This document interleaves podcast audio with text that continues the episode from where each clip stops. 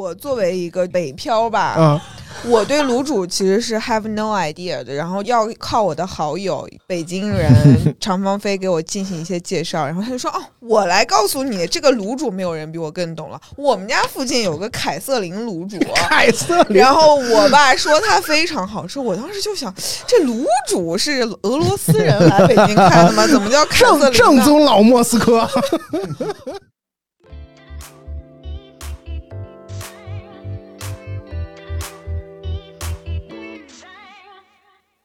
呃，欢迎来到今天的胡扯电台。我们今天其实聊的话题是脏摊儿，主要是北京的脏摊儿，但是我们可能也会在聊的过程中涉及一些不同城市的脏摊儿。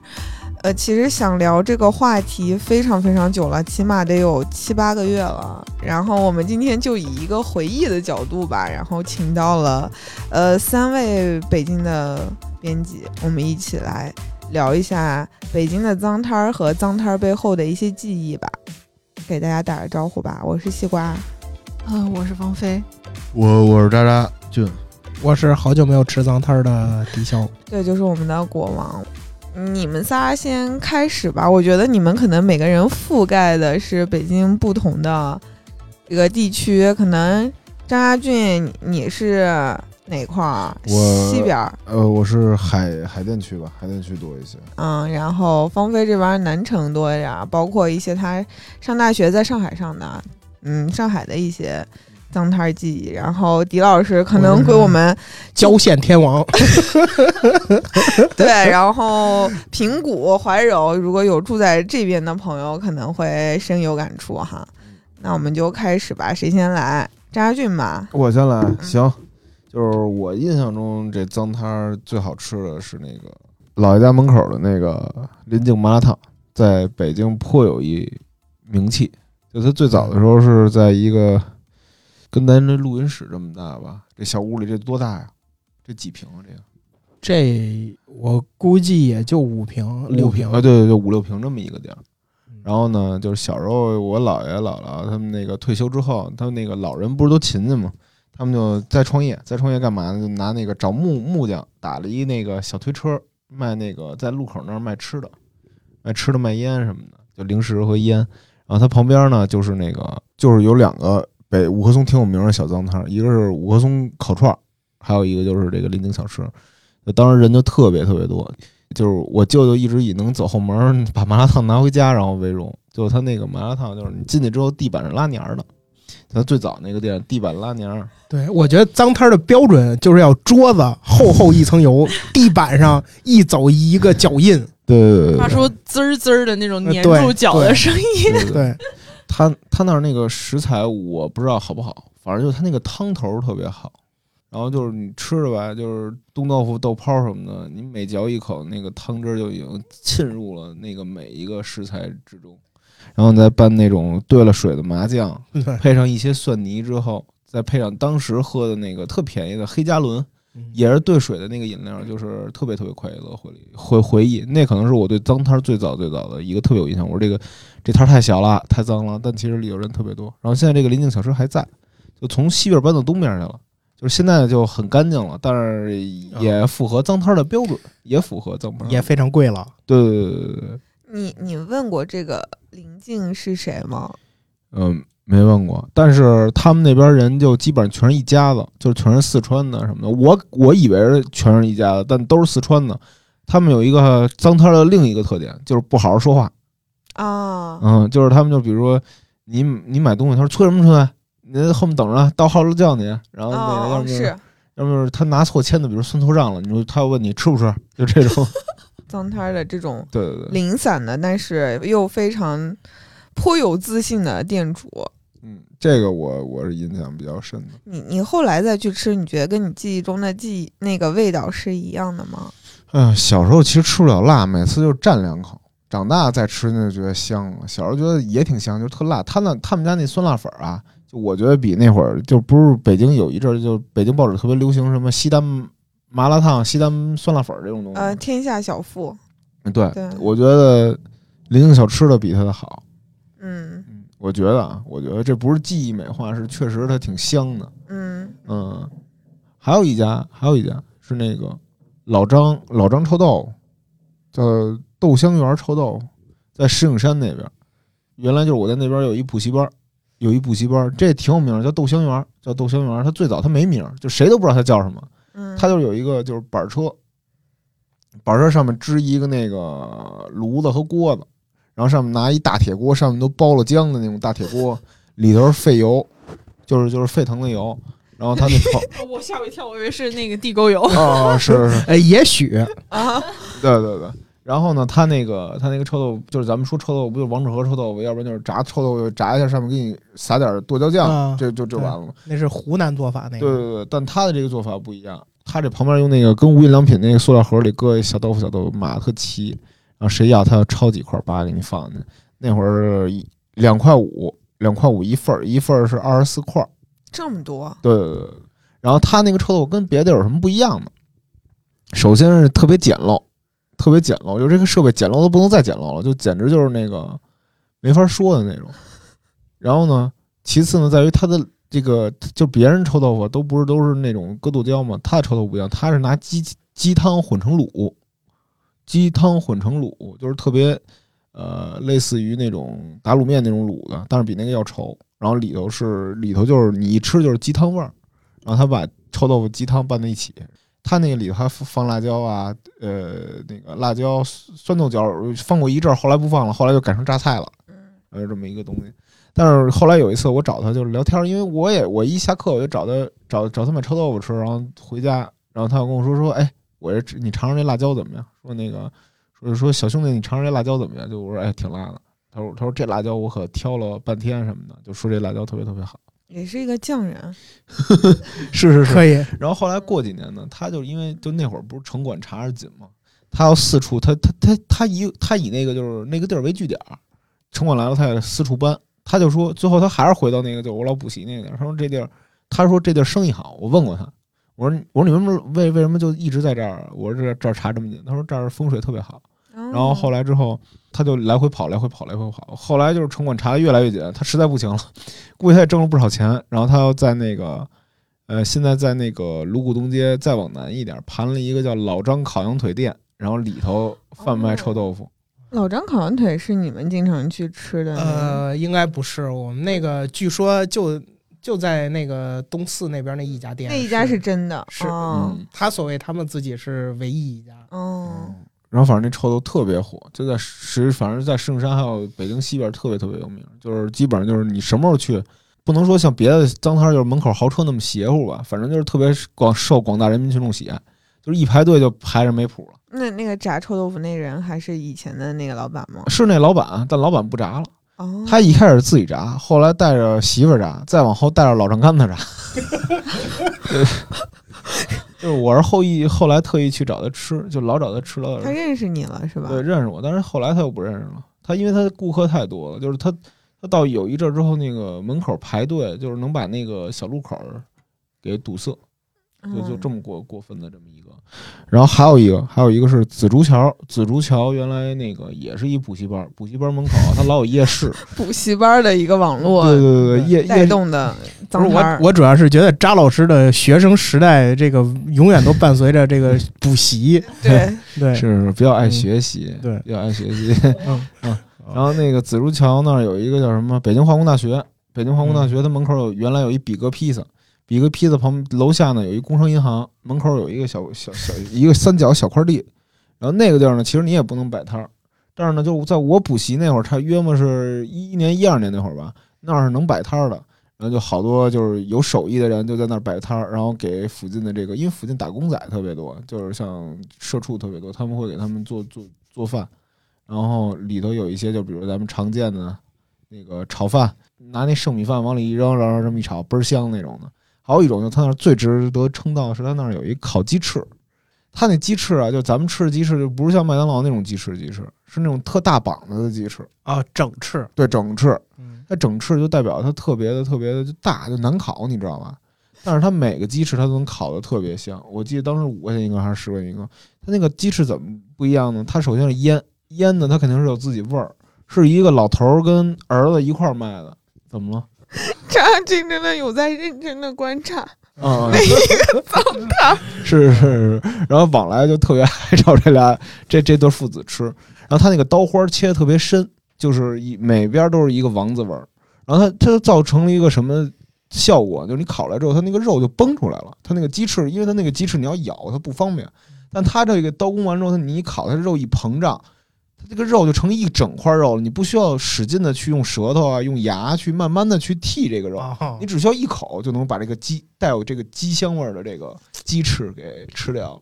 然后后来这个也被取缔了，就不知道不知所踪了，就挺可惜。但是那个鸡翅是真的让我特别美好的一个记忆，因为太香了。就是我每次下课之后，我都抱俩大鸡翅跟那儿啃，然后也跟他聊天。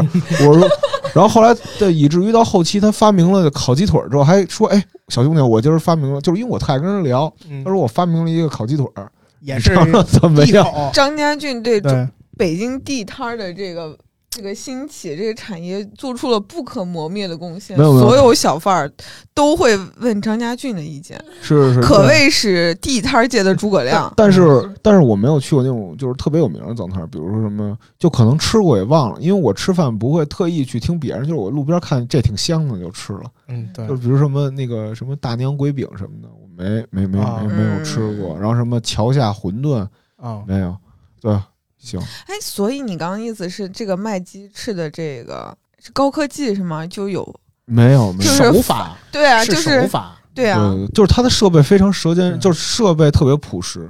就是如果你要说就非常原始的那种美食，对，当然但是他又有自己的想法，把它通过自己的方式什么切啊、什么裁啊，然后你以最科学的方式吃到最最大限度的刺激你的味觉。对，而且那个给我感受特别好的，是因为就是那会儿补习大部分是冬天嘛，就我是美术生，然后他那个补习补习的时候都都在冬冬冬季那会儿，你冲刺什么的，然后你冲你冲了吗？我冲了呀，我冲了，然后外面特冷，嗯，但是呢，我跟我我的那个就是同学什么的就特别冷，但我就想吃这鸡翅，我们就在寒风里等，因为那个鸡翅烤要四五分钟。他说啊，炉子炉子就是太慢了，烫不嗯烫，再多等等。嗯然后就一边聊天一边等鸡翅，然后吃完一根儿，然后再就是在那样的寒风中，你只愿意为了这个鸡翅等。对对对对，你想想那那那大家也都特别喜欢吃，然后那边就是你每到晚上就大家就就很有乡土气，就大家蹲在街边吃吃这吃那，嗯吃完了往地上一扔，跑了，嗯就这种。呃，还有一家，还有一家、啊，哪个补习班？不是补习班，嗯我我给忘了，我到时候想起来再说。但是哦，我想起来了，这个接的有点强行。等会儿我想想，不是不是哦我我又我又给忘了我又给忘了，我 慢慢来 慢慢来对对，有一家有一家是我觉得。找这种舌尖上的记忆。另一个片头的那个对选择选项。其实还有一个脏摊儿，我觉得挺值得大家记着的，就是工体西路有一麻辣烫，工体西路的麻辣烫和工体西路煎饼煎饼摊儿。呃，我反正我不知道咱俩吃的那是不是一个。我嗯我经常在那个工人体育场那个雕塑下边那儿，嗯夜里两点多从里边出来之后，能能看到有卖那个煎饼和还有一个大哥卖热狗。哦，那个应该是北路的，但啊我也见过。但但我觉得西路的挺惨的，就是我觉得 西路的 比较有故事性。对对西路比较惨，因为西路那会儿还是 Cargo 美丽会 Babyface 的时代，嗯然后。然后那个那那会儿的那个夜店，大家都穷学生，都迁酒，嗯就蹭，嗯就就是其实就是蹭。你想想蹭完了，兜里也兜比脸干净。嗯，这出门了，你说夜店蹦完了，喝完了，肯定饿呀。你饿了你也吃不起太贵的，但其实他那压那门口也挺贵的，但是你又打不起车了，嗯所以你只能门口将就一口。那将就一口呢，就你看日本的那个街边摊儿，它会有一塑料帘儿，他一开始也想整，但是后来发现这车啊太挤了，没办法。然后呢，就是我都不知道那人是谁。然后我们一般就是来一煎饼，来一煎饼，然后坐那儿吃那麻辣烫。那麻辣烫反正就是跟咱们学上学的时候学校后面小麻辣烫，就麻辣烫那个锅一样脏。嗯然后但是大家吃的挺香。就是一一大排，然后好几个格格里边随便煮。对对对对，你想想，那大家都吃，你说像你去那那边蹦迪，女孩穿的也挺少的，男孩穿的也不多，嗯又是冬天，你说、你说这怎么弄啊？对对吧？怎么弄？就是只能就在寒风中坐着吃麻辣烫，再再走呗？是嗯，对，你要吃煎饼还得冻着。呃，就反正就是手，就是反正我的脏摊记忆大多跟冷有关，嗯，在冷的时候，就一边冷着一边冻着一边吃。就会显得更加好吃。就是更加惨，就是那种惨况，就就是那种惨状加这个美味的结合，就是这种巨大强烈的反差感，让我觉得你就觉得自己是个小萝卜头儿，然后光刚刚好又获得了这一口美食。对对对对对。但是我是嗯缺乏一些探索脏摊儿的精神，这是实话。那谁最有探索张张摊儿、脏摊儿的精神呢？就是狄老师了吧？呃，我我觉得也，我也不能说探索，主要是在这个国外求学生涯的时候他们，在呼唤你是吧？对，太过无聊了，然后以至于你会想，哎呀，我这会儿要在北京，是不是晚上能出去吃点什么？于是乎，你就会打开一些什么什么这个北京电视台最北京啊，什么。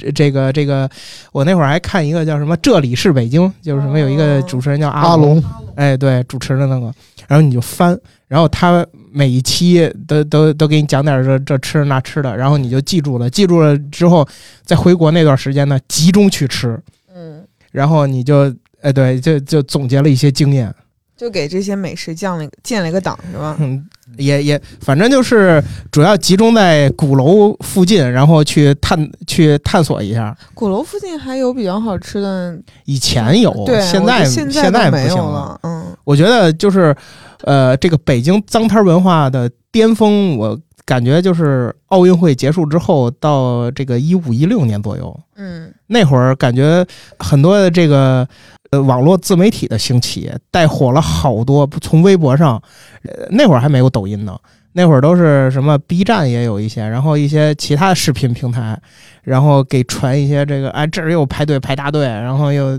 那那什么我们一。起去看看他们正在哎，对吃什么。对对对对对对，哎，那会儿的套路还特别是这种这种刻板的，对对对现在现在都套路都特别深了，现在都是都是那种，哎，我我不经意之间，哎，这边是什么东西啊？瞅一眼，对吧？今天本来不是干这个的，哎哎，这儿这儿啊，是吧？那会儿就是啊，我给大家介绍一下，对，对非常直这种情况。接。那会儿我记着，我当时是看了一个节目，说这个有一个叫这个呃什么炸糕，嗯。叫白鸡。不是是在那个虎坊桥那个。惊天红，惊天哎惊天红。炸糕，没有人比长哦鹏飞更懂惊天红。对更懂惊天红是吧？我我妈小时候也爱吃惊天红，对，但是后来我买过一回，可能是因为我们我就是我们那边，我小时候郊区嘛，偏河北一带，三河跟我们连着，我们吃的这个豆腐脑和这个炸糕一类的东西，好像和市里不太一样。我我觉得我吃不惯那个敬天红，嗯，然后然后我拿回家之后给家里人分享，他们也觉得。这个口感，一是，一是这个豆沙馅儿有点过厚，二是这个馅儿一厚吧，中中间一层就有点薄，那个那个口味就有点薄。就是它那个惊天红，我给大家介绍一下，惊天红炸糕就是那个知名的虎坊桥美食，呃，那个以呃排大队限购著称。而且它那个板子上面还写着特别缺德的，写着那个油炸致癌，什么什么那个什么注意身体健康。他好像每人还限购多少个？对他限购，然后嗯我当时吃了一个，我就觉得被齁住，就是它过甜，呃那个豆沙特别特别甜，你顶多吃半个你就已经不想再吃饭了，所以我也不知道为什么它，但是它就特别火，嗯可能应该是跟北方美食，就是对它豆馅儿，它不是那种豆沙，它不哎，对，它是豆豆馅儿，它是豆馅儿，不是豆沙。有些人露出不不知可否的神情，就是有很多地方卖那个炸糕，那个就是外边买那种细沙馅儿，然后你也吃不着豆子的口感，但它那个颗粒感。对哎它就是拿豆子蒸出来的，但是所以就觉得得那芯儿里里边那那味儿又有点进不去，外边又很甜的那种对对那种感觉对，。所以我也一直不是很理解金天对红。嗯，但是喜欢油炸食品的朋友们就可以嗯试一下。对，嗯可以品鉴一下。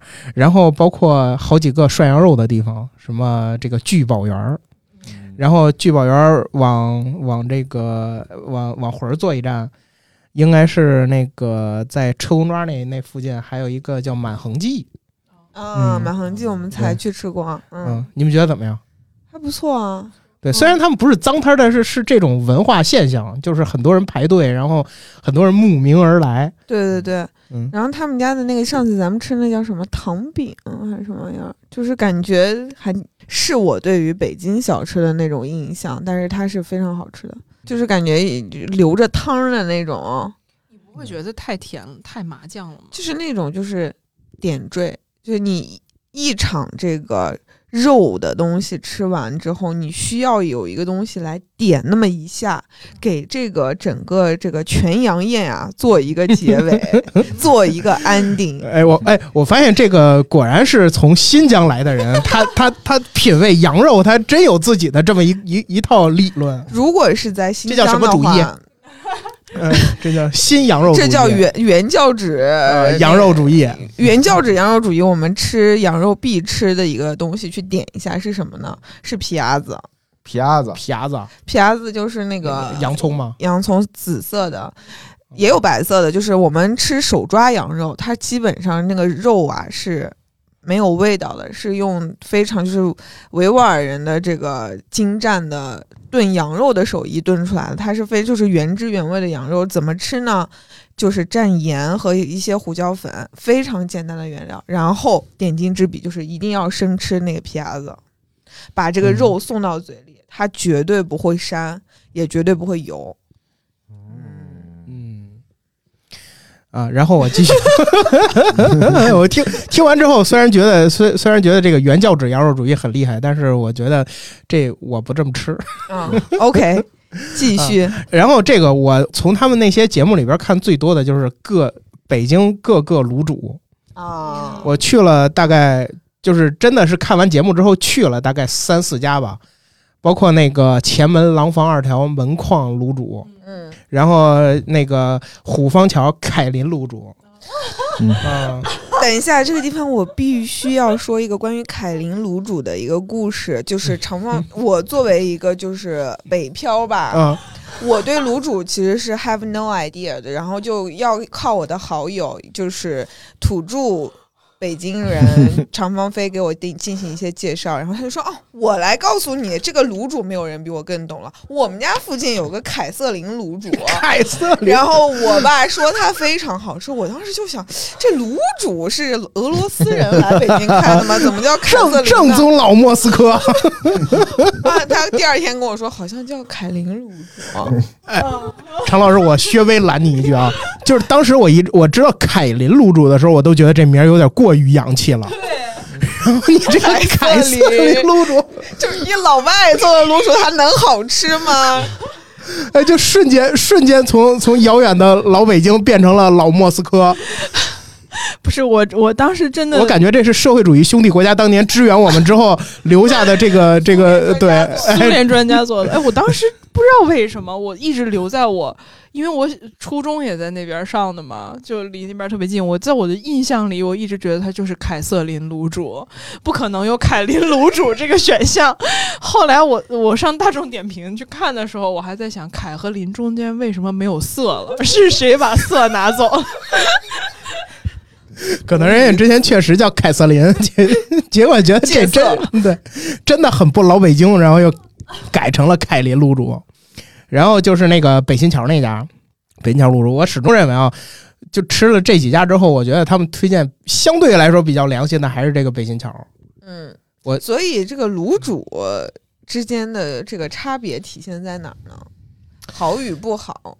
我觉得是他那汤和他那几味调料，呃，你可以选择自己加酱豆腐、韭菜花，然后也可以他给你勾兑好。嗯，然后其实说实话，那些东西洗的干净与不干净，你真吃不出来太多。哎呦，我觉得只要不把肠子里边那油全撸出去，都挺香的，嗯，真的。所以是是要撸出去还是？我觉得不撸出去好吃。嗯，原教旨主义这个，嗯，嗯，卤煮但是现在可能很多人都卤煮。卤煮，说实话，我原来就特别想吃，想学会吃，就觉得挺香的。但是真吃了之后，我发现就是挺臭的，不是不是，就是我不太喜欢那那个感觉，就是有可能我能喝那卤煮汤，但是我就吃那个心肝脾肺就不太行，就是有心理障碍吗？还是就是我觉得口感不好。哦，嗯，我还是喜欢就是就是羊肉、羊肉、羊肉、牛肉、牛肉、羊肉这种大鸡翅，这种比较实在的。其实我觉得就是怎么说呢，吃卤煮这个东西属于北京好几百年前的老脏摊儿那种感觉。嗯，你现在反正都进店里了，可能就没有原来那种吃卤煮的那种那种荤腥劲儿、那种那种那种感觉了。嗯那会儿人肚子里也没什么油水，你咵给来个大肥肠子，多爽啊！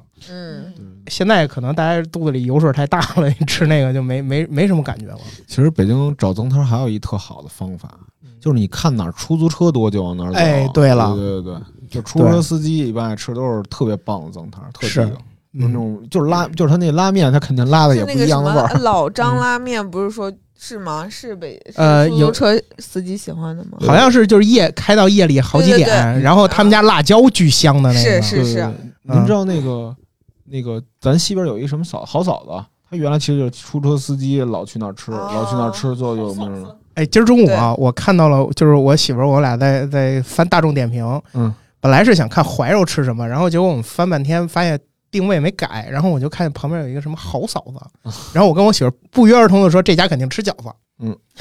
但其实是吃面条，吃面条吃面。条，然后豆制品。他还有一个山寨的店吧，就是有俩嫂子，嗯。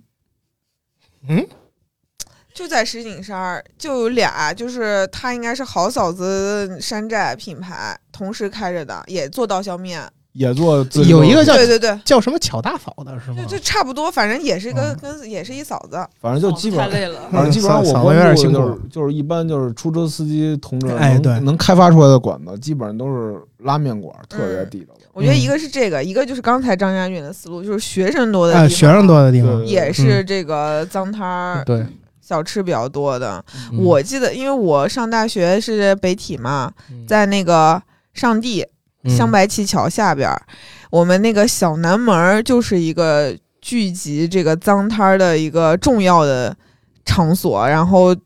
呃，一进校，这个所有的学长学姐就可以会给你介绍，这叫满天星烧烤，这是他们自己起的名字。因为那个那个那条河叫什么河？清河。嗯，一到晚上，上面那个星星其实是非常清晰的，然后那个桥在中间，上面就是各种什么酱香饼，然后刚才咱们嗯。聊到的那个、那个哥弟俩开的那个酸辣粉儿，酸辣粉，然后桥下边儿这边儿就是落地了之后会有一些搭的棚子，干嘛的呢？就是吃麻辣烫对的。麻辣烫，我发现这个脏摊儿永远是一个特别特别天王级的美食，就是麻辣烫，而但是我是来了北京之后才吃到这种品类的麻辣烫，就是它一直泡在里面给你煮，你过去坐着去挑，在一个小格小格里面，这我第一次吃这样的。然后我们这个满天星烧烤还有一个著名著名的品牌，让我永生难忘，就是呃有俩吧，一个是。沙县小吃，它听起来非常的普通，对吧？但是那家沙县小吃跟我吃过世界上所有沙县小吃都不一样。他们家非最好吃的原教旨主义沙县，他他们家最好吃的是糖醋肉，嗯，特别特别好吃。那个肉就是它外面不是还要包裹一层那个炸的面嘛，就是那个面特别的酥脆，里面的肉特别的嫩，而且它给的肉非常的扎实。然后每个那个糖醋啊，那个汁儿的感觉，真是充满你的口腔。然后非常便宜，一盘可能就二十多块钱，对于学生来说真的是性价比极高。而且他们家有一个非常著名的单品叫做鲜汤面，我我觉得每个上过北体的人都知道这这一碗鲜汤面。如果你前一晚上宿醉，喝到早上五点钟回学校，准备去参加训练，来那一碗鲜汤面，就整个人就就升华了。那个它那个鲜汤面里面有鸡蛋，有一些可能是海鲜熬的汤，反正就是各种鲜味儿集集在一起，然后那个面呢又非常的筋道，那为什么北体人老要宿醉？呃，就是 哎锻锻炼完身体之后吧，发现这个胃胃亏酒，而且尤其是像他们做体育运动的，都是头天晚上虽然喝多了，第二天一这一跑一训练，继继续早上训练，对。哦然后呢，这个鲜汤面在后来的这个北京城市市容治理当中就走了。然后我和田老师还专门回北体，就是为了吃这一口鲜汤面。后来发现那个店儿已经没了，然后说已经搬到可能天津去了，具体去哪儿就不太清楚了。然后另外一家是烧麦店，烧麦店也是这个宿醉的那个伴侣，也是学学长学姐给介绍的。他的那个点呢，我觉得是它的油放的很多。我觉得烧麦它的一个点就是油一定要对要多才香，对。啊，它是那种不是那个内蒙那个那一派烧麦，它是南方烧麦，所以是里面是还有米线，啊对，非常的非常的香，然后那个油很重又很，整个整个这个皮儿非常的薄，非常的筋道，但是它也是随着这个治理吧，就消消失了，对这是我的一些记忆。对，说到这儿，我就想起我我今天代表郊县，刚才一直都没说啊，就我们平谷，如果在座有平谷的观众，在前两年，在你们的耳朵里，应该大概率会在晚上听到小市场这个名字。然后小市场就是因为我们郊区这边吧，就是地方比较大，然后可以可以形成聚集，所以这个小市场呢，大概有几十家商户，有有几百张桌子。然后我我说的我都咽口水了。那那不就是美食广场那种感觉？呃，露天美食广场平，平谷的这个工体，呃，对，但是消费极低，也就比如说吃一晚上，你们四个人，然后喝好多酒，然后这个吃好多东西，过不去二百块钱，就这种。天哪！那现在这物价也上涨了吧？呃，现在已经拆了，哦，现在那呃那个地方好像没拆，但是被治理了，就是不再不能再聚集成这样了。然后当时我记得那个地方就是好像一开始就是以麻辣烫为核心，然后起了这么几家店，然后在它旁边又开了几个烧烤店，然后又开了一些这个主食。我发现这个脏摊文化就这么几样：麻辣烫、烧烤，然后再一些炒之类的主食。对，嗯，对。然后这个烧烤里边呢，都会伴随着这个拍黄瓜呀、花生毛豆啊这炒贝些东西。哎，对对，花蛤，花蛤，嗯，炒嘎了。对嗯炒嘎因为我了我怕嘎了花蛤，我老念错。对，花他们也有叫花蛤。对，然后那那会儿那会儿还还什么这个呃，他们都攀比自己家鸡翅好吃，我也不知道为什么。他们说，哎，这家这家店鸡翅最好吃。你说到鸡翅，我突然想起，嗯，是不是就是因因为张俊刚才也说了一个加鸡翅嘛？对，我觉得这个脏摊儿文化，它是不是也有一波一波的浪潮？就是每一波浪潮会有一个主体，就是嗯我记得有几年北京也是各处开始兴起吃烤翅，对对，还有那变个态辣，对对，变态辣，那个大家特别小，拼，西单西单烤翅嘛，然后后来还有一阵儿土渣饼，那对，对，对对对嗯，吊渣饼，然后掉渣饼完了之后是记不清了，嗯，记不清了，真记不清了。对，然后还有对鸡汤豆腐干鸡汤豆腐干流行过一阵儿，啊，那就没流行到我们那边，我就没听说过这个东西。对对对，嗯。嗯，没有没有出圈儿，哎，对，没出圈，没有破圈，没有破到郊县这这一圈儿。然后这个呃，有一次啊，这个小市场是属于比较比较呃，这个二十一世纪以后了。我当时前一阵子跟在十九世纪。在在在之前，我跟我一个14一我跟我我跟我一个好哥们儿，我俩聊天的时候，我俩发现我们就是你看啊我当时结婚之前呢，体重大概在二百七十斤左右，他呢大概二百五十多斤，然后我俩就回忆我们是在什么时候胖起来的，于是乎我们就回回忆起来了一个地方，这个在平谷呢叫做食品一条街，哦这个食品一条街呢，正好的尽头是我们俩毕业的幼儿园，叫做北京市平谷区第一幼儿园。然后他就讲说，他小时候是怎么过的呢？是他爷爷去接他下学，然后那路边呢有炸鸡腿儿，嗯然后每次呢，他炸的那个还不是是琵琶腿儿，他炸的是整个大鸡腿儿。然后他放学呢，他爷爷会给他买两个包子，或者是买个烧饼，然后就着那个炸鸡腿儿，火，然后来一顿。就是有些路走着走着就胖了，对？然后我呢，我不好吃炸鸡腿儿，我好吃他们那儿各种的那个肠儿，就是有我们我们平谷这边就是灌的那种这个肉肠儿啊、粉肠儿啊什么之类的，也是拿也是就着烧饼，然后啊，然后我俩就找到了源头啊，这个就是我俩胖主要赖这条街。然后这条街呢，就是按我们现在印象已经不深了，但都是路路边这个这个露天的，然后呃，有卖什么炸鸡腿的呀？那会儿那会儿小吃还比较比较单一，就是卖那些地方特色，然后有麻花，还有麻花啊，还有这个主食一类的。虽然这些东西吧，呃，怎么说呢，不是特别有特色，但是但是真解饱啊，嗯。真过瘾啊，它是以那个碳水和哎那个巨巨大量碳水，和热量，嗯嗯嗯，支撑起来，碳水对。之街，嗯。嗯，然后后来呢，就我们那边就流行起了这个新疆人开始卖的羊肉串儿，嗯，就大街上会看到会看到很多这种，也不知道是不是本本土是是铁签子还是木签子？木，签子，那就不行。呃，对，嗯哎，但是说到前一阵子，说到这个事儿啊，我要再扯一下，就是前一阵子我我我媳妇儿和我小舅子他们俩聊我小舅子小时候有多能吃。嗯，他他说这个怀柔火车站旁边，当年啊，他们上初中时代，呃，如果有怀柔的听众，你们可以回忆一下，那边有一个新疆馆子，嗯里边卖大铁签子的羊肉串儿。我我我这个我这个小舅子呢，他在有一次，这是我媳妇儿亲眼目睹的，他在那里面吃了六十串儿那种羊肉串儿，你这个小舅子非常有成为新疆人的潜质，是吧因？为我们新疆人点羊肉串儿一般二十个起点。就那么大的串子，呃，我们那个串儿也不是很大一，可能这个比 A 四纸再长一点儿那么个。你看我们我们北京这边都是那种小个儿的那个小竹签子串的那个，啊对对对那吃二十串，我觉得可以理解啊。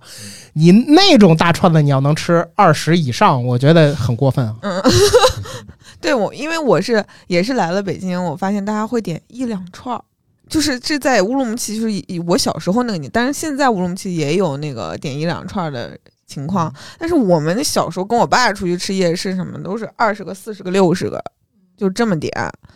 真能吃完，能吃完，因为可能出来吃的话，也就是一家人或者四五个人，就当。菜吃了，其实是。对，它是一个最重要的东西，可能你别都是配着它吃的，哦，不会说我们配一碗面。就有时候男生中午会配碗拌面吃，嗯但你晚上出去吃夜市，可能纯吃烤羊肉串儿，明白。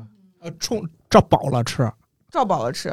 我的天哪！那乌鲁木齐有什么脏摊儿啊？哎，对，就是这些也随着非常就是嗯不不不方便直说的原因，也就都撤了。但是以前最有名儿的就是五一夜市和和平都会的一个门口的夜市，因为和平都会和人民电影院是一个地标性的建筑，它在一个这个环岛周围是两个对着面儿的这么两个电影院儿。中到晚上就电影院儿的散摊儿了的时候，中间就是一片大的这个空地，然后各种小摊儿就就都出来了，站得满满的，就叫尤其是夏天的晚上是最热闹。这这种热闹可以持续到晚上三四点。烤的那这个应该上过《舌尖上的中国》还是哪个纪录片儿？它是烤这种鱼呀、烤嗯馕坑肉，什么烤羊肉串儿，各种南方的、北方的，它都会聚集在这儿。就是夜市了，已经。就就是夜市，然后就大家没事儿也会在里面穿梭，当然也有你说的那个，是吧？打架的这种情况，啊，对，对，就是一些小年轻儿，然后这脏摊儿一聚集，这个酒一喝到位，对，就开始然后嗯烤串儿有什么？男生最喜欢吃什么呀？烤 C 皮这个可能你们没吃过啊。什什么皮，烤 CP 就是就是 就是瞅人人人家炒 CP 哎呢，我那给我拿过来烤。这个东西，就是我妈非常不能理解，但是我爸很很喜欢。我觉得狄老师也会喜欢的，就是他是吃内脏，他是拿那个皮包了，可能里面有肺啊、有心啊、有什么，他包成一个哦大的，啊，拿烤这个哎，这非常香，里面有油。对，嗯，然后我爸是最喜欢吃，然后烤 C 皮、烤腰子，还有烤那个假肺、假心，就是。呃，它是面，我忘了是哦，不我是面做的听过什么面肺，面肺子、米肠子也是夜市的重要这个呃，就这几大个单品天王，对对对对。，嗯呃，面肺子、米肠子应该算是回民的一种做法，对，它是用面和米做成这个呃肺的和肠的口感，然后浇上调料，有点像那个灌肠的意思啊，但是它的口感会更接近肉一些。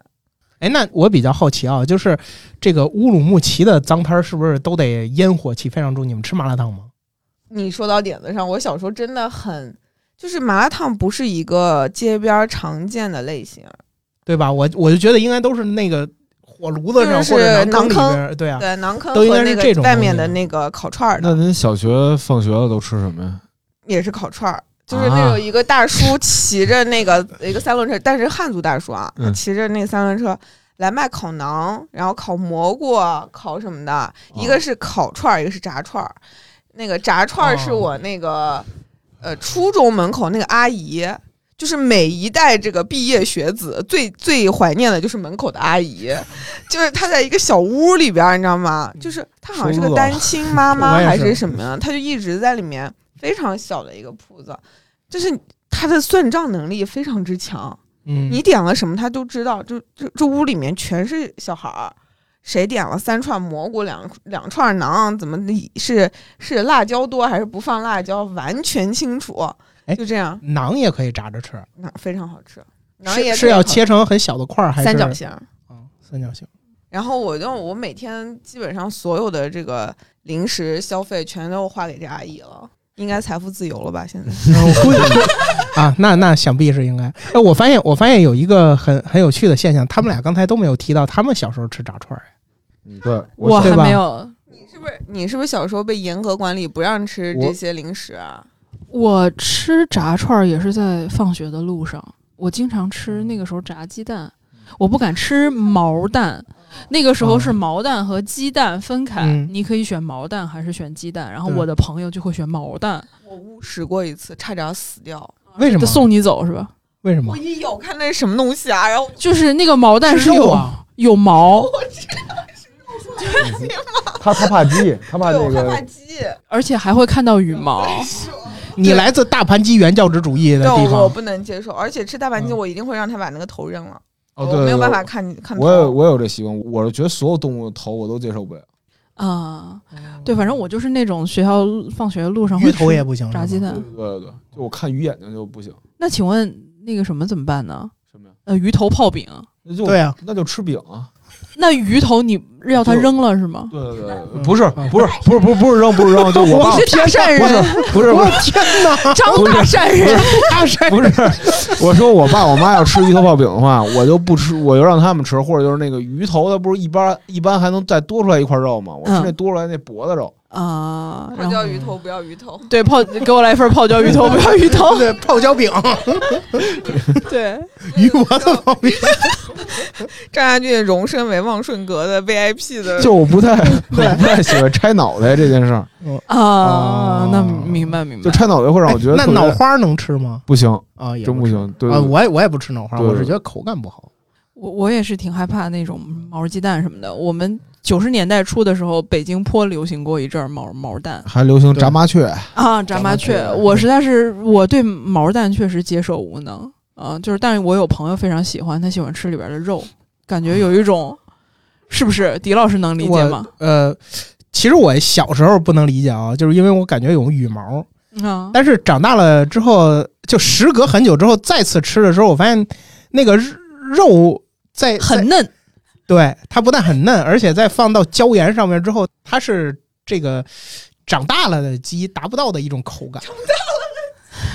对，就是我我的朋友也这么说，他说就是有一种特殊的口感，对，因为肉在那个蛋清的包裹下就显得格外嫩，这不就是亲子冬那意思吗？呃有有亲对对对对亲子冬那个，有有点那种有点那那意思吧。鸡蛋拌鸡肉。对鸡蛋拌鸡肉。反正我这边的美食呢，基本上都跟老北京人的煤溜儿有着密不可分的关系。我印象比较深的一个脏摊儿是刚才狄老师提过的那个门框卤煮，嗯，然后他在那个廊坊二条的隔壁是门框锅贴，应该是一个呃北京人开的。我当时也是机缘巧合，可能也是看了什么《这里是北京》或者是这种美食节目，我说哇，他在鲜鱼口和大石烂儿的中间儿嗯，对，夹着一个羊肠小道然后就是乌漆嘛黑，然后他在里面有一个馆子，然后我说那我就去吧，然后就七拐八拐的拐到了里边儿之后，确实有一个大的锅，然后里面再有各种各样馅儿的那个锅贴。然后当时是中午，正好是饭点儿，我就跟老板说：“我说我那个我要，我还在那盘算呢。我说以我的胃口，我是一两这个还是一两那个，怎么怎么怎么着？结果老板说我困了，我要回家睡午觉。我说我说我这坐公交半天，我来您这儿，然后他说哦，我刚给自己买了一个炸兔腿，不然让给你吧。但是我真的需要睡午觉，然后总之让他扬长而去，把 兔腿塞到我的手里，然后人就走了，然后我就呆立在原地，然后我说怎么还有这种老板？我想说啊，这真的是北京，就特别懒，然后你就觉得这这店怎么能开到今天呢？真是多亏各位不嫌弃。哎，我想知道这个老伦敦有没有这种这这种感觉？我因为我感觉老伦敦也有点老北京这意思。啊伦敦就是他们没有什么脏摊儿，因为就没有那种像我们意意义上什么推个手推车卖的那种东西。没有周末的广场集会吗？哦，那倒是有，那倒是有，但是就是出了名儿不好吃罢了。对，德国也是。他卖一种煎饼，然后我想说，哇，这不是撞在我的枪口上了吗？没有人比我更懂煎饼。然后你咬了一口，发现里面有果酱啊，可丽巧饼、巧克力酱，巧克力酱，它甚至不是可丽饼，它就是那种类似于什么杂粮的那种什么面儿，嗯杂和面儿和和在一起，但它是甜口的。对，那一瞬间就直还会冲给你放糖霜。对，然后这直冲天灵盖儿，我那一天连 IC 都没写好，我就觉得怎么吃成这样。后来我就溜达来溜达去，觉得那个美食广场，因为莱斯特城其实也挺小的，它基本就在一个主干道上面卖东西吃，要么就是阿拉伯人的那种，它叫什么 kebab，我啊就是就是呃，饼这个卷牛羊肉。呃算是中东肉夹馍。这不是我还写过那个吗？对对叫傻沃尔玛，嗯，傻沃尔玛。对，就是那种中东肉。它它在好全全世界各地称呼不一样，德国叫 döner，嗯然后英英国英英属地方好像都叫 kebab，对 kebab，然后到美国叫做 shawarma。对对对，啊、然后反正它就是那种饼加肉，然后一看就觉得特别顶，你也不会说拿着一个边走边吃。它也是那个白吉馍吗？呃，不是不是是它它是薄饼薄屁的，它那个那个那个是那种土耳其的那种叫屁的，它里边会比较暄乎。啊、而就是宣乎饼夹肉。比我更懂中东的美食。哎，我去那，对我大概率我也很，我也我也很。但是我们先拽回七千多公里，先回到北京，继续 继续让我们让我们常老师哦对接着说完。对，其实 就是一个就是一个门框的那个门框的锅贴，然后还有就是单柜，丹桂是嗯，丹桂是什么呀？单单我介绍一下，是我们遇见老狼的地方，是在之前那个七七文创园，就是虎嗅之前的那个地址，三联的那条巷子里面。它出名就是它是一个很朴实的广西的小家庭做的，在北京很多很多年，就做那么几样就那么几个菜。粉儿，什么鱼。嗯，然后非常正宗的广西口味儿，然后什么像黄觉啊，什么老狼他们这些玩的非常好的人就很喜欢吃那个。我是去了虎嗅之后，被那个当时的那个有个广西的同事带着去吃，嗯，乐乐和那个蔡玉姐嘛哦，然后去了以后觉得哇，刷新了我对广西粉儿和那个鱼的认识，真的非常好吃。对我当时吃那个脆皮鱼，首先就是它那个环境非常局促哈，就是它跟后厨是连在一块儿的，你一进门就闻见那个酸笋的臭味儿，就整个屋子都弥漫着臭味儿。然后它它的那个脆皮鱼，我一开始觉得脆皮鱼嘛能有多好吃，而且它跟然后你发现它鳞还在上面，对。主要是那鳞脆吧，对对对，这整体都对对，我我我是很讨厌鱼还有鱼鳞这个事儿，但是你吃那个脆皮鱼就完全感受不到鱼鳞的讨厌和腥气。然后他还做卤粉，还做那个什么腐乳，对汤粉，还有猪肝粉。我之前是也不太喜欢吃内脏，但是那个猪肝粉很奇怪，就还挺好吃的。嗯，他那个就就是也是没有什么菜单儿，你就看着点吧，就那种我觉得也是脏摊儿。后来也因为穿墙打洞的原因，现在他去了朝阳 SOHO 那边，嗯，但是感觉还是那样，就是，给给你提供一些不没有靠背儿的椅子，你就感觉坐在一个小马扎上就开始点餐了那种。我觉得就是是我理想中就那种脏摊儿的那种感觉，就首先得好吃，然后其次就是不能太讲究。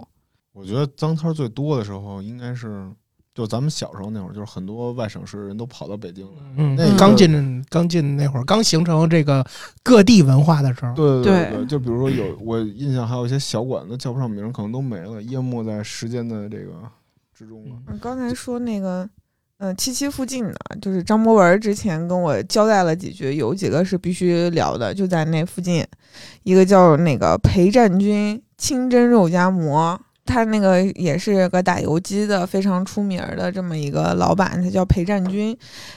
应该是叫这个名儿吧，然后他甚至在百度上你是可以搜到他的新闻的，啊他我以为因这个有百度百科，呃，没有没有百度百科，但是会介绍他这个开开馆子的一个流，就是这个这个历程吧，还挺传奇。他是一个哈尔滨人，但是他自己发明了这个牛羊肉的肉夹馍的做法，就是他有点按新疆人的看法，就是他先炒了烤肉，然后把给加到这肉夹馍里面了，非常的香啊。然后他现在好像也是因为就是。以往的时候就碰到就就能吃，今天就能享受这一口。但后来就是因为可能在追逐之中，实在是就是难以找到一个合适的据点吧，他就还是去找了一个实体店安顿下来。但是好像现在实体店也没有在营业中。嗯，另外一个好像是张博文的石景山人民回忆的叫老肖炸串儿。啊，他这个也是一个跟裴善军老师非常相似的一个，它也是本来在外面，呃，游击，嗯，因为非常好吃，被人民所爱戴，也是在一个实体店里面扎根下来了。嗯，整个石景山人民的记忆中都会有这个老肖的这个名字，虽然不知道老肖叫什么，嗯。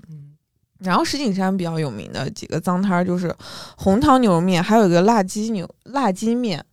这这个辣鸡面我是嗯、就闻名已久了，我我一直想去吃。它那个图片儿我看在大众点评上人拍的特别香，就是上面一层红油，然后小鸡丁儿，然后这个面听说也是那种碱水的面，就是比较粗，然后，嚼起来很有嚼劲的这种，嗯，而且单价非常之低，嗯嗯，有机会大家可以去尝一下，嗯就是上海的脏摊儿就精致很多，就是它的品类就非常的丰富。呃，众所周知，我在上海上的大学，然后冬天上海的冬天就是冷到人神共愤的地步，你在屋里也没法脱衣服，所以你上完晚课回来就一定得学校门口买点东西吃。然后我们学校门口就有一对夫妻在做酒酿圆子，特别好吃。就是你想又久又很暖，然后它它又稍稍微有一点甜，但是又不是那么甜。然后你那个可以选圆子，可以选不加圆子，还可以选煮汤圆儿。它那个汤圆儿还有什么芝麻馅儿啊、芒果馅儿，反正都是一些不错的品牌的那种汤圆儿，单价又很低，就非常快乐。呃，还有那种就是卖油凳子的，上海话叫油凳子，是什么？那个它那个凳子，它应该是墩墩子油墩子，它有点像那种蛋挞的形状，但它是萝卜丝饼，炸萝卜丝饼，然后就是非常香酥，然后也是在我们学校三十三路公交站的总站那里。可能有人从外滩回来啊，或者是从什么南京路回来啊，但但已经是晚上了，可能就买两个油凳子充一下饥。然后基本上都是一个老阿姨在卖，嗯，这个老阿姨身上又有一些那个心酸的故事，说她就是这么大岁数了，还要在学校门口卖小吃，是因为他女儿身体一直不好，他就是靠卖这个东西给就是补贴一下家用，然后又给女儿治治病什么的，嗯。我记，然后上海还有一个比较知名的小吃是那个炸猪排，老上海炸老上海炸猪排，对，老北京炸鸡，美式老北京美式炸鸡，以及上海炸猪排，就是对对它那个炸猪排，它就是炸比较嫩的那种，然后它会做的特别好，它会切成一条一条的。呃，配的呢也不是什么黑胡椒啊，或者这种比较高级的酱，它就是配那种老上海辣酱油。然后有的时候你去学校门口买这个，就还挺快乐的，就带给你一些油炸食品的快乐。一份可能也就十块钱，我那个时候买，所以就是构成了我在上海比较悲伤的那个时刻，就给我一些慰藉。然后关于之前你说那个烧麦是南方烧重油烧麦这个事儿，我我作为一个北方人，真的被南方烧麦伤害过，在那个上海的食堂。我当时一看，哇，早餐有那个烧麦，我太高兴了。我的想法就是都一处那种烧麦，就是对肉，比如什么牛肉馅儿的呀，什么什么那种的。然后我就怪美的，我想说啊，可以，可以，可以，就是我我还是有一些那个呃美食上面的那个可以得到满足。结果一咬是面皮儿包糯米，对对对对对啊但是也待会儿应应该会给你点肉的它就是它就是米。就食堂嘛，啊，就是那个啊面皮儿，我都觉得没有怎么蒸熟。就你咬一口之后，那个面吧，它还有点白白心儿，啊，然后里边呢是那糯米，糯米它也没有怎么拌，它可能拌了点猪油吧，然后就是猪油配香菇。然后我人生当中非常害怕就是主食加主食这种组合，比如老北京非常知名的就是烧饼加油饼，我知不知道大家哎听没我也不吃那玩意儿。对，是不是烧饼加油饼这个东西一直就是盘桓在我的脑海当中，我就不明白 why 哎，烧饼加糖油饼儿。烧对，还有加咸油饼。对，我就我我不是特别理解你吃什么味儿呢？你吃它什么味儿呢？哦，这个我爸跟我解释过，说他管这个叫果，说老北京人管这叫果子，就是、嗯。就烧饼夹果子，然后说是那种就是给天桥上面南城的那些卖力气的、哦。出苦工的人，就像就像那个大饼卷炸丸子，就是大饼 大饼卷米饭。就是什么白吉馍，对，白吉馍卷油饼，就是你一天的嗯。那个早上起来的那个出力的那个热量够了。嗯。但是我就是一直不能接受这个事儿，直到我在上海吃了那个包糯米的烧麦，我想说，就是面皮儿包糯米，这跟面皮儿包面条又有什么区别呢？就感觉是一个什么面条馅儿的包子，用张博文的话说是那种 体验，说我来给你做一个面条馅儿包子，就那种。然后当时吃完之后，就整个人特别上头，就整个早晨都没有过好。感觉昏昏沉沉，这个东西，昏昏沉沉。对这这东西应该不好下咽。我我很喜欢那个糯米馅儿的烧麦，我觉得做的好比较应该清新，应应该会会好吃。对糯米配点碎肉的那对种，对，对对得配肉香，要不然确实是。你那食堂有问题，我们体大食堂就挺好吃的。上上海的食堂确实是很有问题，就是我嗯一直不是很理解沪菜的这个，就是本帮菜的这个体系，就是什么都是甜的嗯。我我你能接受甜的菜吗？我不是我我不知道，但我总觉得就是上海的这个呃那个女士都是。奔着让男士得糖尿病的那个方向去放糖的，就是那个红烧肉。首先，那个红烧肉它就是非常肥哈，然后那红烧肉你咬一口它是甜的，呃，还有那个炒河虾或者炒海虾，但是咱们这边人，咱们这边人吃的又偏咸啊，呃，就北方不是很口口很重，我觉得。就不是很能接受它是甜的。其实我也不是口重的人，但我就不能接受一菜它是甜的。我想说，就甜点是归甜点。来，我挑起一个阵阵，那个西红柿炒鸡蛋，你吃甜的还是咸的？我还是倾向于放点糖。看，那我是我是完全吃咸的人。我不吃的。哦哦哦，对，你呢？我们仨我是必吃甜那个咸的。我有次一点糖都不让放。不不不，我有一次在食堂不小心打到，因为它有时候是甜的，有时候咸的，它也没标，然后我就打到了，然后我那天也就把米饭给打在那个袋儿里了，我整个就没吃，就我连米饭也都吃不下了，真是任性呢！哎，我我一我巴掌呢。我我稍微问你们一句，如果不放糖的话，那这个酸味儿不会就跟咸味儿配在一起，不会很很很很很别扭没？有啊，不会啊，因为西红柿本身自己也带点甜味儿，西红柿本身它是酸的，就是它酸甜儿，但就是西红柿那汁儿炒出来放鸡蛋上，它理论上应该是偏甜口的。没有没有没有，然后你再给加盐，没有。再加酱油，没哎，老抽，哎，然后再再加点这个这个这个花椒面一调味儿，我的天哪！它不是吗？它嗯？它其实没有什么甜味儿，就番茄蔬菜本身是没有什么甜味儿的，但如果你放白砂糖，它就甜甜起来了。所以我是比较能接受，就是它原本的味道，然后它是咸味儿的。嗯。我，们家有一种炒法是西红柿鸡蛋辣椒，我天！这不是剁青椒，青椒你们没这么吃过吗？我我我我们吃剁椒鸡蛋，但不放西红柿啊。你们家也没这么炒过啊？我建议大家去试一下，就是尖椒西红柿鸡蛋，就一是青椒啊，不要放那个红辣椒，哦，挺好吃的。然后拌面，嗯，原来如此。不是，我觉得就不太好理解。好，我们今这个问题留给这个甚至我觉得西红柿炖牛腩都应该放点冰糖或者是糖啊哦这个哦，不行吧？这个不行吧？不是 为什么李老师，为什么不行？就 渣渣面露难色放一点点糖就提一下味儿，就一点点白砂糖提一下就好。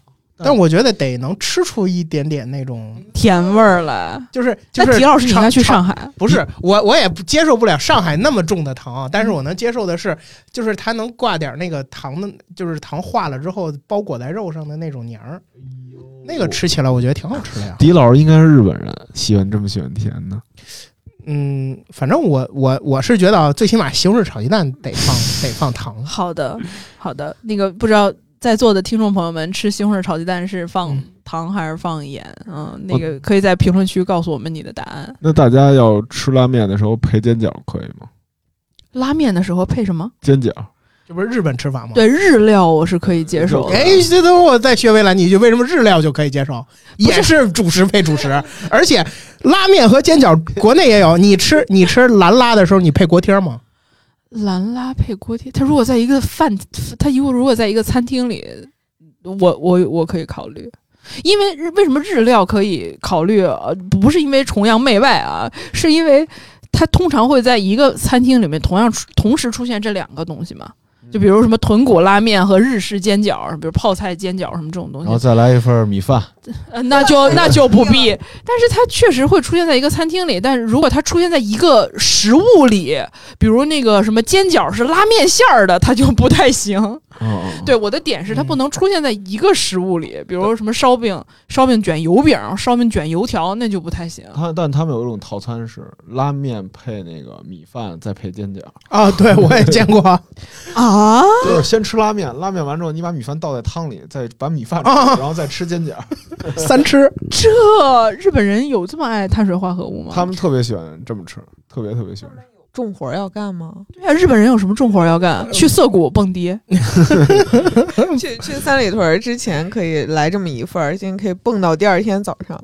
我就是对这个这个主食，真是主食裹主食这事儿不太能理解。但是主食搭配主食，其实也也也还行。你有多久没有正常吃主食了？正常吃主食的话，我回忆一下啊，我今天中午吃了炒饼，哦，那还行。但是面条配，哎，说到这个，哎，面条配肉饼也能吃，感觉配一个可以。对我我们评估一个非常经典的就是面条配肉烧饼嘛。面条配肉烧饼，一般对，早早上是一碗面面，然后就是我我们那种啊是冷面，但它是热汤的，条啊，热汤对就冷面，对，热汤冷面，然后配一个烧饼或者配一个煎饼，这是鲁谷的这个平谷。呃鲁谷，sorry，我们家鲁 平谷的一个二件套。对对，真是二件套，平谷的很很标准的一个二件套。我那边吃豆腐脑吃那个馄饨的都比较少，因为这俩费时间。嗯，豆腐脑一勺一勺一勺切块呢，吃面突一秃噜。对，所以他弄冷面，所以弄冷面，对，弄方便吃。对热摊的冷面，然后然后配烧饼或者是那个煎饼，这个他们倒都能接受。有时候还还会把这个呃这个芝麻烧饼，然后非得要蘸那汤儿吃。啊，这个不是刚才陆丹说这个石家庄的，呃，叫什么牛肉罩饼，嗯也是这么吃，就是煎一饼，然后切成那一块儿一块儿的往这个牛肉汤里泡着吃。对嗯，OK，还有大家没有提到的脏摊儿和脏摊儿背后的记忆吗？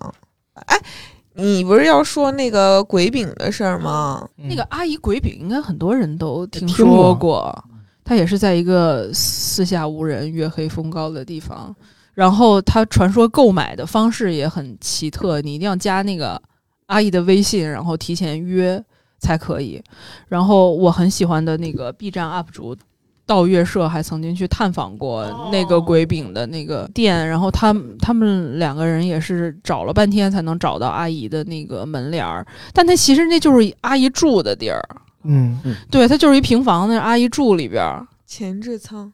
呃，你去过啊？我没去过那个张博张博文吃过，他说有点让他失望，没有传说中的那么好吃。但是它可能就是这是一个游戏一样，它可能吃不是这个鬼饼最重要的点，那就是购买它的那个门槛儿是非常重要的。就是那个过程。对，嗯然后他们也是就坐阿姨的那个小马扎上，然后旁边就是阿姨睡的床，然后在那儿吃那个鬼饼。然后他我看了那个，确实像博文老师描述的那样，就是一汪油，就是油很多。我看阿姨吨吨吨在那个饼铛上面倒油，就能感觉出来，肯定它是油浸的那种香味儿。然后这个故事大家应该也都知道，其实也是说阿姨这个身体也不太好，岁数也大了，就不可能说去外边儿摆摊儿，然后也不太可能去做一些重体力的劳动，就在家里面。呃每天就是有数的招待几个人，然后有数的做什么做点儿饼，然后补贴补贴家用。可能她她她家也是同样的理由，是孩子身体不好，然后可能她老公也不在还是怎么样，然后就她一个人在管这个她的孩子，所以就大家就是能帮衬的，什么邻邻居也不会嫌弃，什么他们家经常门脸儿对有有生人在他们家走来走去什么的，就大家都愿意帮衬，就是有一种老北京的那种人情味儿在。然后去吃的人可能真的也不是说就为了那一口鬼饼，就是说去也是去帮帮阿姨啊，然后陪阿姨聊聊天儿啥的。嗯而且我觉得这个这个就是一个 不知道是机缘巧合还是什么，就是 它是一个营销的胜利，就是而且是不是自己营销的，是嗯、由这个吃吃客们、食客们自发的去营销，什么制造了鬼饼这样一个概念，然后就本身就感觉充满了那个吸引力。然后我又说到这个记忆，我我突然想起来，就是我我所怀念的每一个脏摊儿和每一个脏摊儿的味道，其实我不认为现在的小摊儿或者说那些更加高端的店做不出来那些味道。我觉得可能是在回忆某个人生的历程，就是，嗯、很典型的一个例子是我对五道口那个地铁道旁边以前有一个这种集合业态，其实就是一个脏摊儿。嗯对，就是一一对夫妇吧，啊，具体是不是夫妇我也不知道。然后就是他们就用灯串了一个串儿的牌子，然后每天在那儿麻辣烫呀、烤串儿啊、简单的炒饼啊这种小吃，嗯，主要也是给周围大学生啊，然后尤其是那些去夜店的，因为那个时候五道口。嗯，附近的那种小摊儿还是很多的，就是管理也不是那么像今天这样严格，所以它其实存活了蛮长的时间。然后，嗯，大家其实有时候蹦迪蹦累了，或者是早上那个时间很尴尬，你从那个迪厅出来了，那个地铁它还没开，然后你们呢又不想这个时候就散去结束这个美妙的夜晚，然后大家就去了那个呃地呃这个地铁旁不是不是铁道旁边吧，这么一坐。再要上一箱啤酒是吧？大家再聊一聊。然后我这记忆为什么这么深？就是有一次我们去去玩，然后那个朋友就是吃吃串儿，他是一个警察。然后呢，我那时候就是很流行渔夫帽，嗯，然后我就戴渔夫帽跟那吃串儿呢。他说你这是真正的钓鱼执法。然后我就觉得当时这个梗给我留下了非常深刻的印象。但是其实我对我以此我对那个脏摊儿其实是美化了一个印象的。但是其实味道什么的，我倒是不太其实我觉得脏摊儿吃的绝对是气氛，而不是味道。对，它是给你一个对话和就是朋友之间去去展开一段记忆的这么一个机会。对，而且我觉得脏摊儿是最最能让大家就只抛开一系列的标签儿之后，坐在这儿，对，能跟你不管你一块吃脏上摊儿的市老总是吧？还是我们这种国王这种地域，哎，就薛薛薛微薛微收收收收收收一收啊！大家自己体会是吧？还是我这样打工仔，我们今天就吃麻辣烫。你是两两毛钱一串儿，我也两毛钱一串我们都能吃到这个好吃的点儿。我嗯我这就这个，我就能跟咱们都是平等的，在这些食物的面前。对对，哦我还想到上海的那个往事，呃，因为那个酒酿园子那一对夫妻卖的太火了，然后旁边又出现了一一个酒酿园子，也卖同样的东西，然后为了要。就相当于就是某种黑恶势力吧，要把这对夫妻赶走，结果就踹了人家的摊儿，然后还把这两口子给打了。然后当时报警的是我们学校的学生，然后当时就陪着他们两口子做笔录啊，什么什么的。然后最后就是警察肯定管了这个事儿嘛，就是扰乱治安，然后可能还毁坏财物。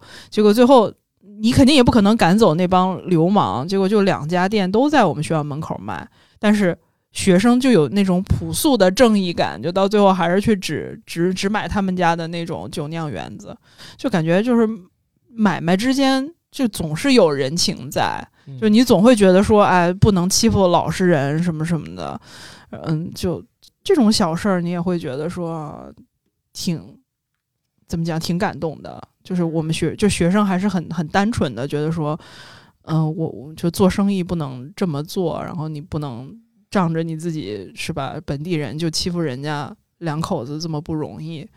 对，其实你要说那个酒酿圆子有多好吃，你这这现在真的想也觉得不一定。你说什么龙凤汤圆做不到吗？三全做不到吗？但是当时就是觉得，呃，也是上海真的就是冬天又很冷，然后你又觉得自己一个人无依无靠在外面待着，但是食物是可以给你特别直接的慰藉的，嗯，然后帮你度过一个没那么难挨的冬日的夜晚吧。而且之前我就是今天中午吧，在那个公司的书架上发现一本书，叫《吃的美德》。虽然这本书它它把吃聊的比较严肃了一点，但是我觉得有一些观点，嗯，其实蛮准确的。就是他有一句话说：“你怎么样吃，就代表你怎么样活。”这点我感觉在国王的身上体会的蛮深刻的。就是比如说呢？就是国，我觉得，我觉得，我觉得你是一个。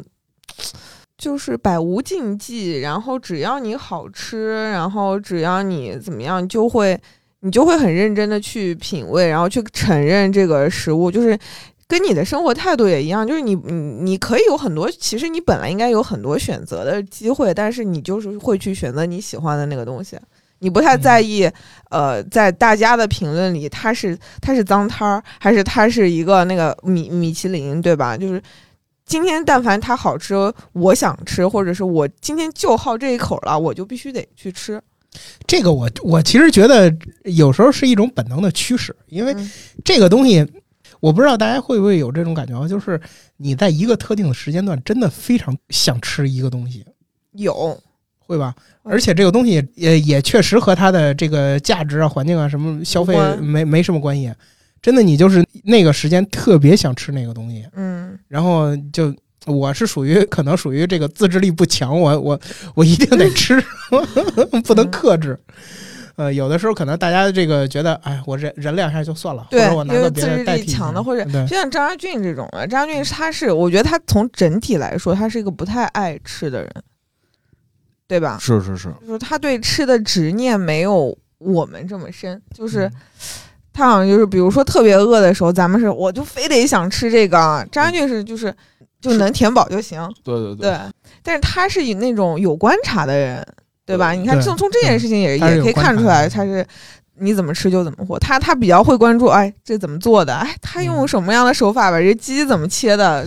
对，是不是？他会有意思。嗯，因为这味儿不错。因为那个就还是那句话，那鸡翅真的是我所有吃过鸡翅里再也没碰见过的味儿。那那一对父子做的特别特别好。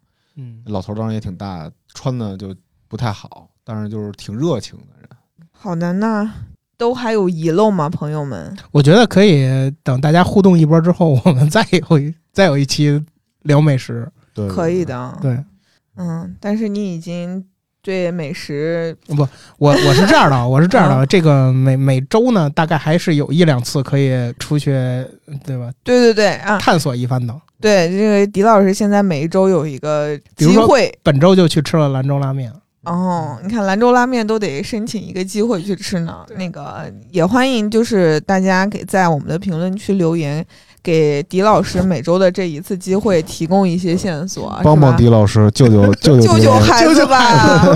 狄老师已经减了六十多斤了，他 真假的？真的，张家俊已经减了十斤了。嗯，对我俩基数不一样。我减了六十斤，比他减十斤之前还 对，就是这个团队非常内卷，让我们觉得非常害害怕啊。对，所以就是嗯，欢迎大家给我们都留下一些线索和评论吧。然后嗯，总结一下今天聊的这个，就是其实吃的东西还是蛮多的。嗯。对，吃的东西很多，然后也承载了很多记忆。对，而且大家一一旦聊起吃的，就能滔滔不绝的引发很多连锁的东西。对，即便我们是在吃饱了午饭录的这一期，吃聊完之后还是觉得很美好、很饿。所以就是，呃，也是刚才这本书里告诉我的，就是还食物还有一点好处，就是当你的当身体和思想告告诉你一切很可怕的时候，只有食物还能安慰到你。就是至少今天的披萨还很好吃，至少今天的鸡翅还很好吃，对，所以如果你有这样的脏摊记忆和这样的美食记忆，呃，跟我们互动吧。今天的节目就到这里啦，拜拜，拜拜，拜。